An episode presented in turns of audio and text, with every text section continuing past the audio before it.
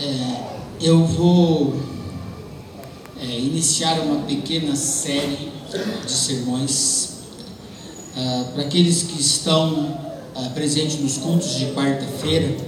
ah, terão algumas coisas repetidas, mas eu resolvi tirar capítulo 5 e capítulo 6 do livro de Hebreus e prepará-lo em forma de sermão.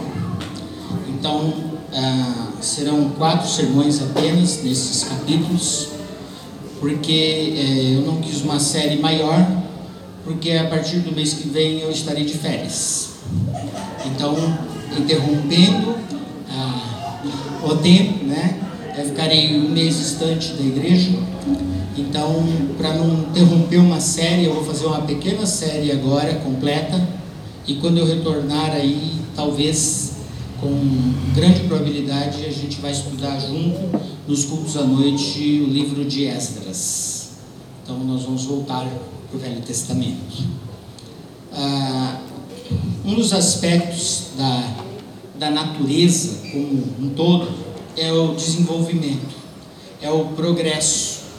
Ah, se você lança uma semente no chão, como faz o semeador, ela germina, cresce, ela floresce, tem frutos que geram sementes que são lançadas novamente no solo. E a gente está habituado a ver isso, a gente, a, a natureza é assim, a gente percebe que quando um óvulo é fecundado, uma mãe, ele cresce, se torna embrião, continua desenvolvendo, amadurece, nasce, vem ao mundo e o processo de desenvolvimento continua ele começa a gatinhar, andar, falar. E uma das sensações que a gente tem às vezes é assim: quantos anos tem? Quanto tempo tem a Sofia? Um ano e um mês. Ela não está falando ainda? É um pouquinho, não é assim que as pessoas fazem? Porque você pega uma criança, ela é tagarela. Né? A outra demora mais para falar. Algumas engatinham, outras começam a andar. Mas a gente vai sentindo no processo da vida da criança se ela está desenvolvendo ou não. Não é assim? E aí, se ela não está desenvolvendo, se daqui uns quatro anos a Sofia não estiver falando ainda, eles vão levar no fonoaudiólogo, né? Se ela não estiver andando, vai levar no ortopedista. Se ela não tiver, e a gente vai se preocupando com essas coisas. E aqueles que conhecem o meu irmão, uh, o Douglas, o meu irmão mais novo, ele completou agora, dia 20 de julho, 40 anos. Uh, esse meu irmão nasceu de é, temporão, né? O, o, filho temporão, minha mãe já tinha mais do que uh, 40 anos de idade, e ele nasceu com uma série de problemas congênitos. E quando ele veio para casa, uma criança linda, e a família toda esperando que o Douglas começasse a enxergar. E o Douglas não fixava a vista. A gente foi esperando nos primeiros meses que o Douglas tivesse a reação e a expectativa de uma criança em desenvolvimento. E isso nunca aconteceu. Então o Douglas tem 40 anos, ele não fala, ele tem talvez uns 30 ou 40 ah, modelos de brincadeira e comunicação, ele não enxerga, ah, ele não senta com facilidade, ele é totalmente atrofiado, é um bebezão. E quando a gente olha para esse processo, não é expectativa de desenvolvimento.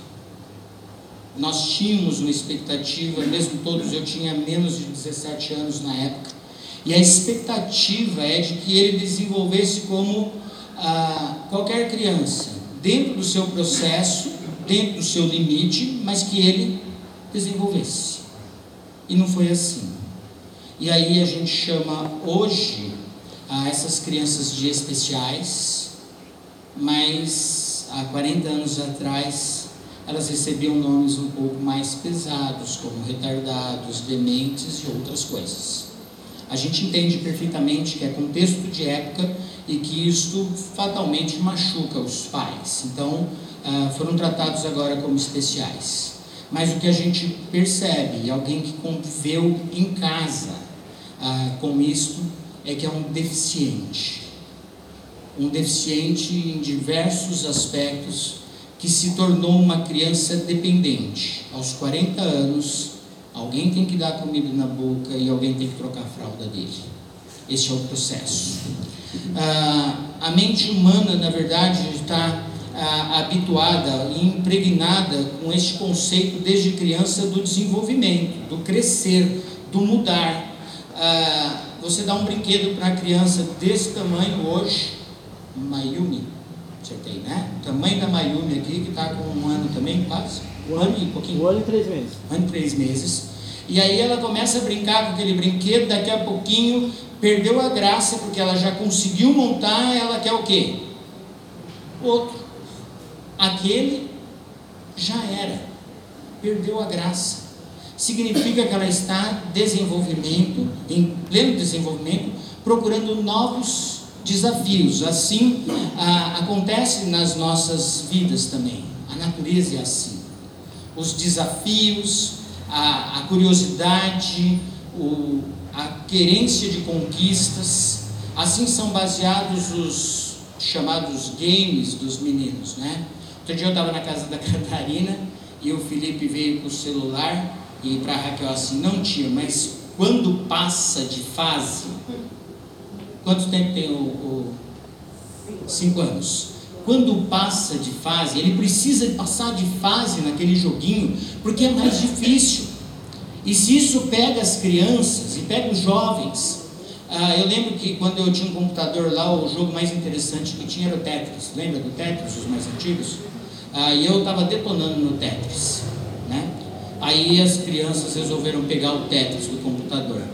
Quando eles acabaram com os recordes, não dava mais para chegar lá, eu desanimei. Eu falei assim, aqui não dá para chegar. Então, quando o desafio é muito grande também, a mente humana se bloqueia e, se for possível, desiste. É assim que nós funcionamos, é assim que nós somos. Fomos criados por Deus, a natureza respeita esta lei natural do desenvolvimento e nós também. E quando nós olhamos para os nossos filhos, ah, e para quem não nos conhece, os nossos filhos já estão tudo na idade acima de 30 anos, e a gente, quando eles eram novos, novos tinha algumas expectativas, assim, de que eles estudassem, de que eles fizessem uma boa faculdade, de que eles se projetassem a, a, no mercado de trabalho e que eles pudessem se sustentar. Este acaba sendo um projeto natural. E dos três filhos, dois iam bem demais e a caçula era chamada da pá virada, né? o clique dela, sabe aquele clique para começar a estudar? Se deu aos 20, 21 anos. Então todo ano a gente ia no orientador educacional e a gente não aguentava mais os educadores dele.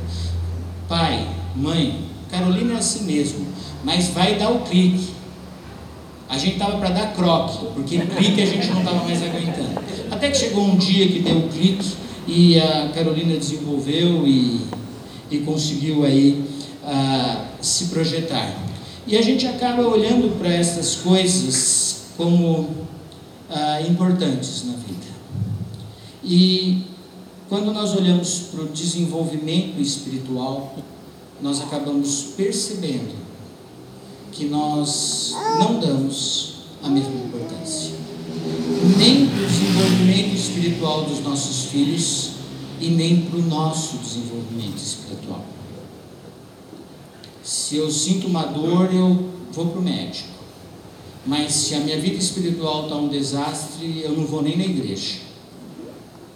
Qual a atenção que a gente tem dado para o desenvolvimento espiritual das nossas vidas? E é neste contexto que o nosso autor de Hebreus chega no capítulo 5, versículos 11 até 14. O autor de Hebreus está preocupado que aqueles que estão recebendo esta carta para ler, ah, que eles não estavam desenvolvendo de acordo com o que deveriam desenvolver no seu relacionamento com Deus. E ele começa a falar de algumas coisas complicadas aqui no capítulo 5, e quando ele entra nesse versículo 11, ele fala: vocês não estão muito bem prontos para isso. E ele se expressa assim: a este respeito, temos muitas coisas a dizer e difíceis de explicar, a respeito do que foi dito antes, que é o sacerdócio de Cristo. Porquanto vos tendes tornado tardios em ouvir tardios de ouvir, eu não sei se você tem um filho assim em casa. Você fala assim, menina, eu vou pegar uma menina agora, tá? Menina, vai tomar banho. Ela nem se mexe. Ela tá lá no tapete da sala, brincando com a Barbie, e ela nem se mexe. É assim? Eu sei como é que é. Menina, vai tomar banho e ela? Nem tinha. E aí eu vou tirar o microfone agora. Menina! Aí ela pelo menos levanta a cabeça. E aí você continua nos gritos, porque é impossível que uma mãe não grite depois da quarta ou quinta vez. E como não resolveu ainda depois dos berros, quando você sai correndo da cozinha com o chinelo na mão, que é proibido por lei, aí você sai com o chinelo na mão, com qualquer coisa na mão que você possa atingir a criança, ela levanta e sai correndo. Isso é tardio em ouvir. Lento, lerdo, preguiçoso. Está ouvindo, mas está fazendo de conta que não está chegando lá no tímpano e no martelo e na bigorna está ficando distante, como se a mãe tivesse falado muito longe. Quando a mãe gritou, parece que chegou a sacudir. Mas quando ela entendeu que ia doer, aí ela tomou uma postura. É isso que o autor diz: vos tendes tornado tardios em ouvir. Pois, com efeito, quando deviam ser mestres, atendendo ao tempo decorrente, tendes novamente a necessidade de alguém vos ensine de novo quais são os princípios elementares dos oráculos de Deus. Assim, vos tornastes como necessitados de leite e não de alimento sólido. Ah, aqui é fácil. A Malu toma o que agora? Leite? Só mama. Leite. Ainda não está com frutinha raspada? Maçã, começou essa semana. Ah, por que, que você não bate uma feijoada no liquidificador dia dos pais e dá para ela? Não, é simples, gente. Por que, que você não faz isso? O que, que vai acontecer com a fauna dela intestinal? Vai entrar num desarranjo, vai desidratar. O que não sair por cima, sai por baixo. Vai ser uma. porque ela não está preparada para um tipo de alimento faz parte do desenvolvimento físico que a gente começa com leite, de preferência com leite materno, do peito. É, quando não tem leite suficiente, que a criança fica gritando feito uma doida, entra com a fórmula. E se a criança começar a dormir a noite inteira, então vai andando o processo. É, depois de algum tempo passa para raspinha, porque ela é capaz de ah, conseguir engolir até que vai para o potinho e depois começa a dar ah, o pedaço de pão, as batatinhas maiores, e assim a gente vai crescendo. Então eu não saio dando a comida mais pesada, eu venho do leve. Ele está usando essa ilustração aqui, que é muito simples. Alguém entendeu a ilustração dele depois da explicação? Ele é muito simples. Mas ele faz um outro paralelo aqui. Ele fala assim: olha, ah, passado de, o tempo decorrente da conversão de vocês, vocês deveriam ser mestres. Ele vai pegar também ah, uma ilustração aqui a respeito da escola, do aprendizado. É, eu tenho lá minhas duas netas com 10 e 6 anos, e aí teve lá é, o ditado em casa na terça-feira. Eu estou lá no escritório trabalhando, só ouvindo lá as palavras. Dali a pouquinho vem a mais velha, de 10, e vem com a mãe. Aí a, a Débora fala para ela: você não desconta nota da de 6 se ela não acentuar. Ela ainda não está na fase de acentuar. Mãe, mas é claro que número tem acento, que música tem acento. Tá bom, com 10 anos ela já pode ensinar a de 6. Ela é meio apressadinha, mas a de 6 está no ritmo dela. vai chegar o dia que ela vai acentuar as palavras. Ou ela nunca vai acentuar as palavras na vida dela, como alguns ainda hoje, né? Mas é ideal que você aprenda a acentuar, mesmo que as regras mudem no, mesmo, no meio do caminho. Ah, passado o tempo decorrente, você é capaz de passar alguma informação para outra pessoa, porque o tempo da sua vida na escola te ajudou a desenvolver a tal ponto que você possa ensinar outro. Então ele faz esse esses dois paralelos. Leitinho é para criança, alimento sólido é para adulto. Pelo tempo de conversão, você já devia ensinar. E aí ele faz ah, o, o inverso aqui, ele fala, só que vocês são adultos e começaram a tomar leitinho de novo. E em vez de vocês ensinarem, vocês estão precisando aprender o que é básico. Tem alguma coisa errada? Ah, eu não sei se você, quantos de nós aqui tivemos, o Eliezer eu sei que teve filhos bem encostados, acho que alguns outros tiveram filhos bem próximos, o primeiro e o segundo. E algumas crianças têm uma, uma reação interessante. Ah, e vocês vão ver isso em alguns ainda, né? vai ser bem pertinho. Né? Ah, às vezes o primeiro filho já está andando, fazendo xixi no piniquinho, já não, não molha mais a cama à noite, tirou a fralda noturna também, largou a chupeta, largou a mamadeira, tá tudo certo. E a barriga da mamãe crescendo. Ah, vai ter irmãozinho, vai ter irmão. Aí o irmãozinho vem. O que, que acontece com o irmãozão? Hã? Volta a fazer xixi na cama, quer tomar mamadeira, volta a usar a chupeta, começa a falar que nem bebê. Já viu isso? Alguém já viu? Eu já vi. Você não aceita esse retorno. E se a gente for para a idade adulta, a gente vai ver isso também. É, tem gente que não quer envelhecer. Aí assim, não querer envelhecer não é tão ruim. Mas aí o sujeito chega, né? Na minha idade, assim, quase, né? Um bonezinho de lado, calça vermelha, né? né? Sapato, né? Aí camiseta transada, né? Aquele negócio todo. Aí você olha para ele, você tem a impressão de que alguém que não quer amadurecer ou você tem a impressão de que alguém que é imaturo? Que tem um corpo de adulto, mas lá dentro tem uma criança. E o que o autor de Hebreus está fazendo aqui é expressar bem isso. Quando você encontrar uma criança que infantilizou, ou um adulto que a docentelizou, né, voltou à idade adolescente, esta imagem que você tem que ter. Parece normal? Não. Nos termos modernos, ele é especial. Né?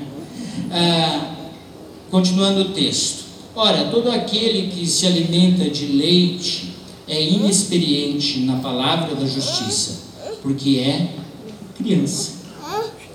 Mas ele está falando aqui em cima que essas pessoas já têm um bom tempo de convertidos, tiveram um contato já com a palavra de Deus, já ouviram falar do que é básico para a salvação e para a vida cristã, e simplesmente resolveram infantilizar.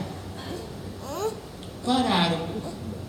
Não querem saber de desenvolver, não querem saber uh, de crescer espiritualmente, se tornaram crianças espirituais. E alguns citam alguns textos bíblicos. Coloca nas costas de Jesus esse comportamento de não querer crescer espiritualmente. Porque Jesus falou que nós temos que ser que nem crianças. Mas Jesus não falou que a gente tem que ser que nem crianças espirituais. Jesus falou que a gente tem que ser singelo, simples, como uma criança. Mas não que nós tenhamos comportamento infantilizado. Então eles usam esses recursos e vão ah, segurando sua vida espiritual. Algumas características que o autor coloca aqui são claras de alguém que tem esta fé imatura.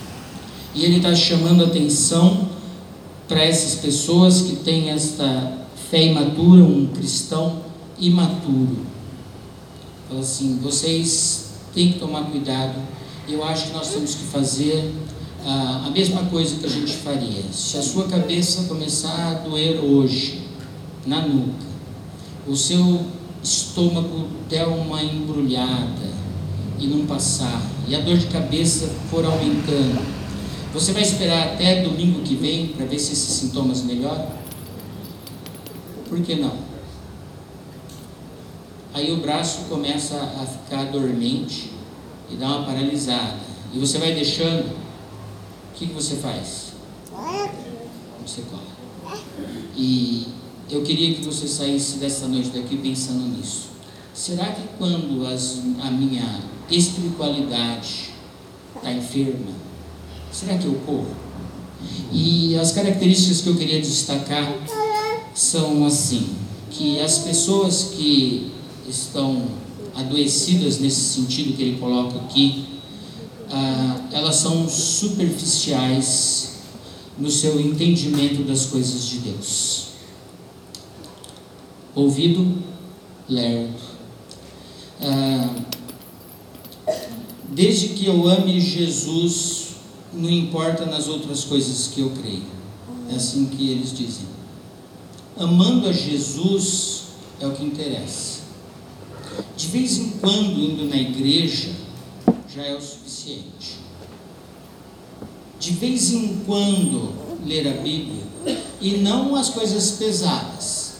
Só o Evangelho de João e o livro de Salmos.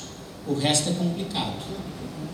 Na verdade, a, a gente joga, aqueles que conhecem Deuteronômio 29 e 29 de cor, pode se manifestar aí. Deuteronômio 29, 29, quem conhece? A Tida conhece, que eu sei. Vai, Tida. Recita aí para nós. As coisas reveladas pertencem a nós e as coisas ocultas a Deus.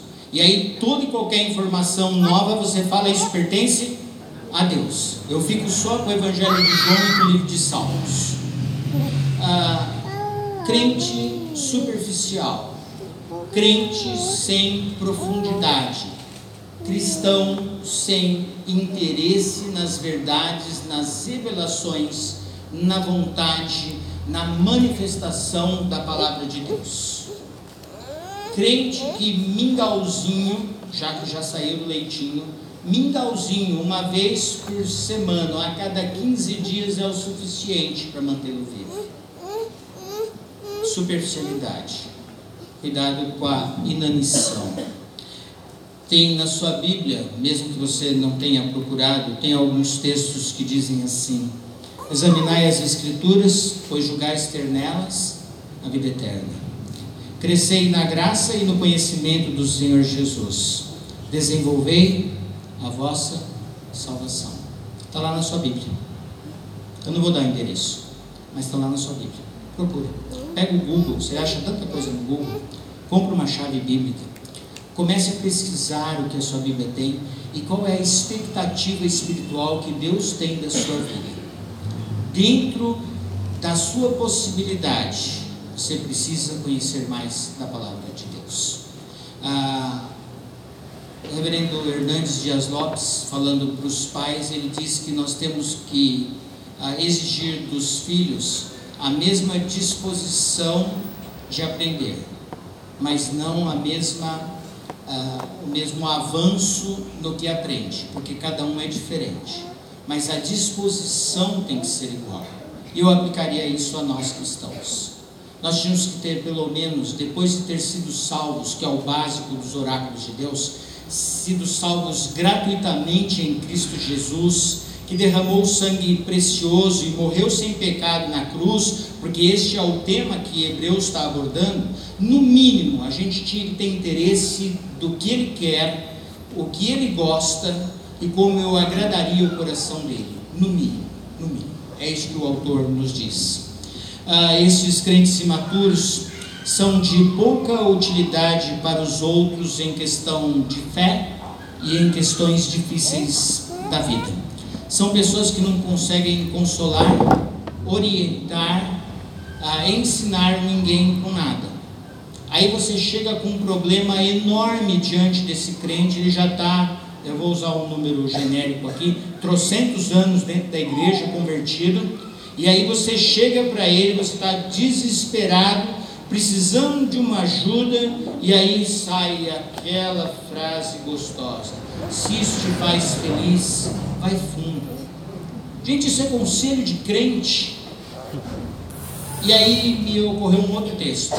A boca fala daquilo. Se você é um cristão e já deu esse conselho para alguém, é assim que está o seu coração. Não tem nada para ajudar o seu irmão. Em momentos de crise, em momentos de indecisão, em momentos de decisão, em momentos de desespero, você não tem nada a oferecer. E na sua Bíblia tem outros textos como este de Hebreus: deveis ser mestres, suportai-vos uns aos outros, exortai-vos mutuamente, amai-vos uns aos outros. Faz parte do convívio, faz parte da ajuda, faz parte do crescimento, faz parte do desenvolvimento cristão. Terceiro, eles são incapazes de discernir o que é saudável do que é prejudicial. No nosso texto aí ele diz que é, não tendo as suas faculdades espirituais exercitadas, eles não conseguem discernir o bem do mal. Ah, eu me lembro que, e vocês devem saber disso, que os ratos, esses animais pequenos com cérebro desse tamanho, ah, se eles avançarem na sua casa, comerem alguma coisa e um da ninhada morrer, ninguém mais come nada na sua casa, vocês sabiam disso? Sabia? Até o rato é esperto, né? Se a coisa é prejudicial, a gente cai fora. Tem crente com trocentos anos de convertido que já não consegue mais discernir. E crente que não, não consegue discernir o que é bom do que é mal, ah, o que ele faz nos momentos da decisão? Às vezes ele acerta, às vezes ele erra.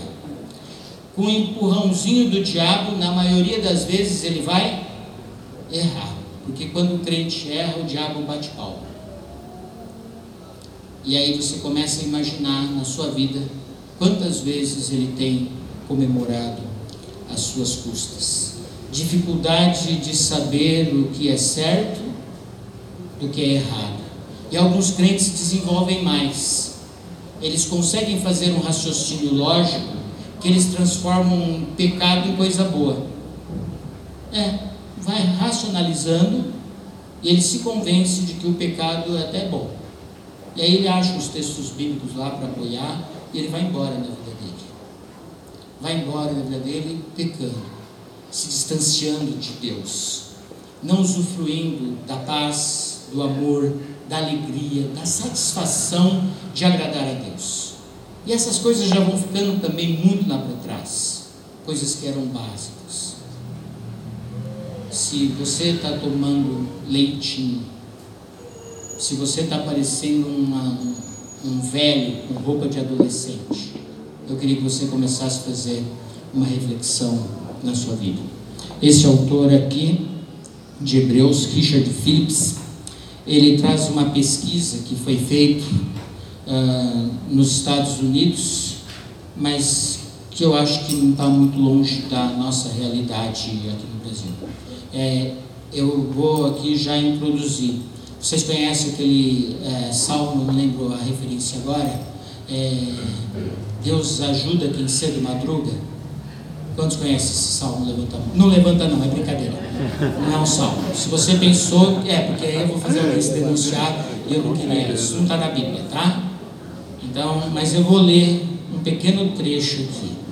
Ah, esta atitude que ele está se referindo esta atitude que ele está comentando aqui de Hebreus sobre esta letargia no ouvir a palavra de Deus, é esta falta de desejo de passar por um alimento maior e de desenvolver a vida cristã.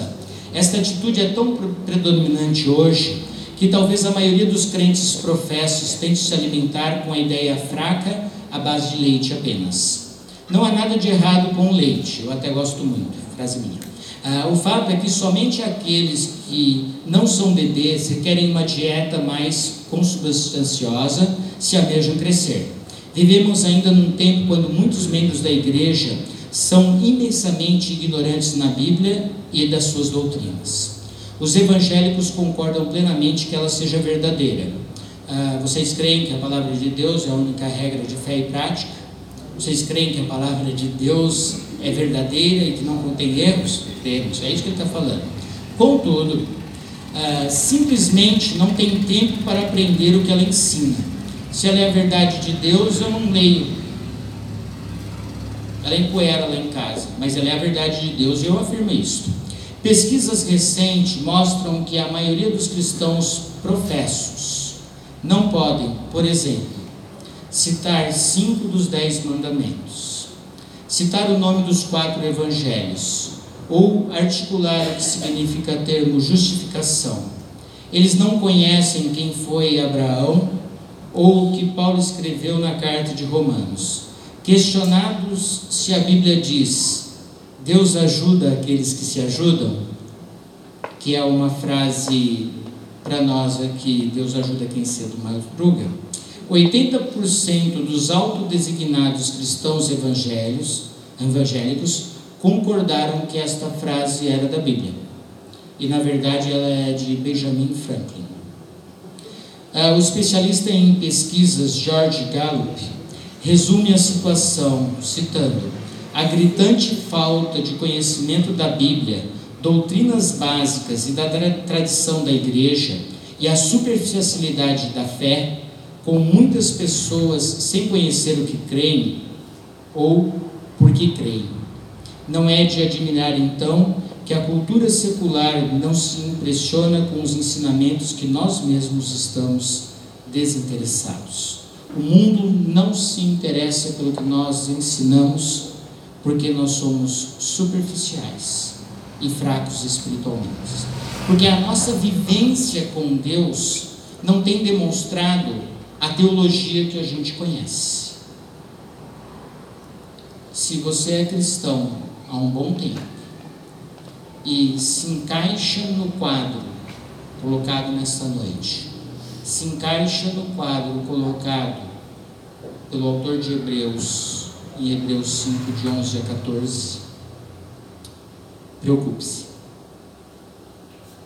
Preocupe-se com a sua vida espiritual. Corra urgente para o médico dos médicos. Entre em desespero Preocupe-se com a sua salvação. Pastor, hoje o senhor está pegando pesado. Eu estou pegando igualzinho o autor de Hebreus, porque é isso que ele faz. Se você está no leitinho e não está conseguindo engolir um anguzinho mais forte, é porque você não está desenvolvendo a sua vida. Se você não tem prazer na palavra de Deus, não tem prazer na oração, não tem prazer na igreja, não tem prazer na comunhão, não tem prazer no sermão, não tem prazer nos estudos, não aguenta crente, corra para Jesus. Pelo amor de Deus. Converse com Jesus hoje à noite. Faça isso. E comece a avaliar a sua saúde espiritual. Pastor, nós vamos sair meio murcho daqui hoje. Graças a Deus. Por isso eu antecipei o batismo. O momento de alegria ficou antes. E agora eu queria que você saísse mesmo consternado. Que fosse uma preocupação. Porque nós nos preocupamos com a educação, com a promoção, com o aumento salarial, com os nossos filhos estarem bem, com eles crescerem no que o mundo diz que é ter sucesso. E às vezes muitas vezes nos esquecemos da orientação espiritual deles e nós. E gastamos o nosso tempo na televisão, nas séries que fazem parte da vida hoje, nas novelas que são extremamente perniciosas, porque nós não estamos mais conseguindo discernir nada. E estamos alimentando a nossa mente que não presta.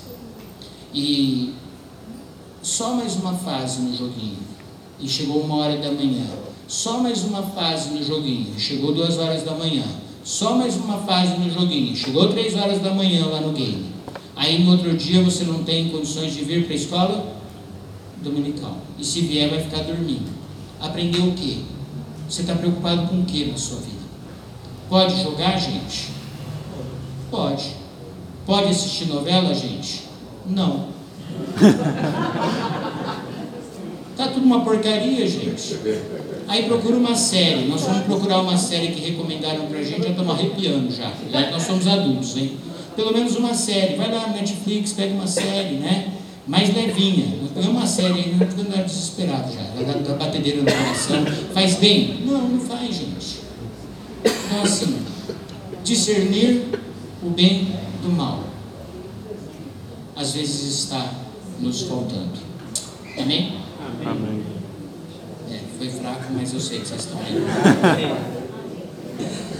Senhor nosso Deus e Pai, Senhor, nós te agradecemos esses instantes, te agradecemos a tua palavra que trata às vezes das nossas feridas, às vezes apertando-as. Sentimos sim a dor, às vezes a vergonha, às vezes já estamos tão acostumados de alimento que nem sentimos mais fome.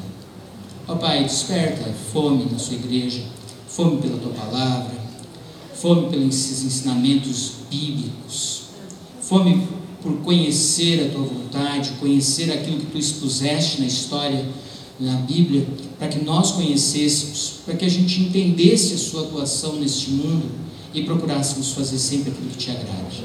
Desperta em nós a sensibilidade ao pecado, que às vezes já estamos pecando sem nem perceber, ó Pai.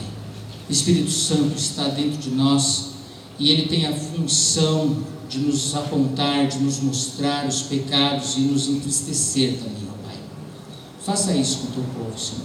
Toca os corações, que eles saiam daqui não tristes, mas com desejo de servir-te, com desejo de conhecer-te melhor para poder servir-te. É o que nós pedimos em nome de Jesus.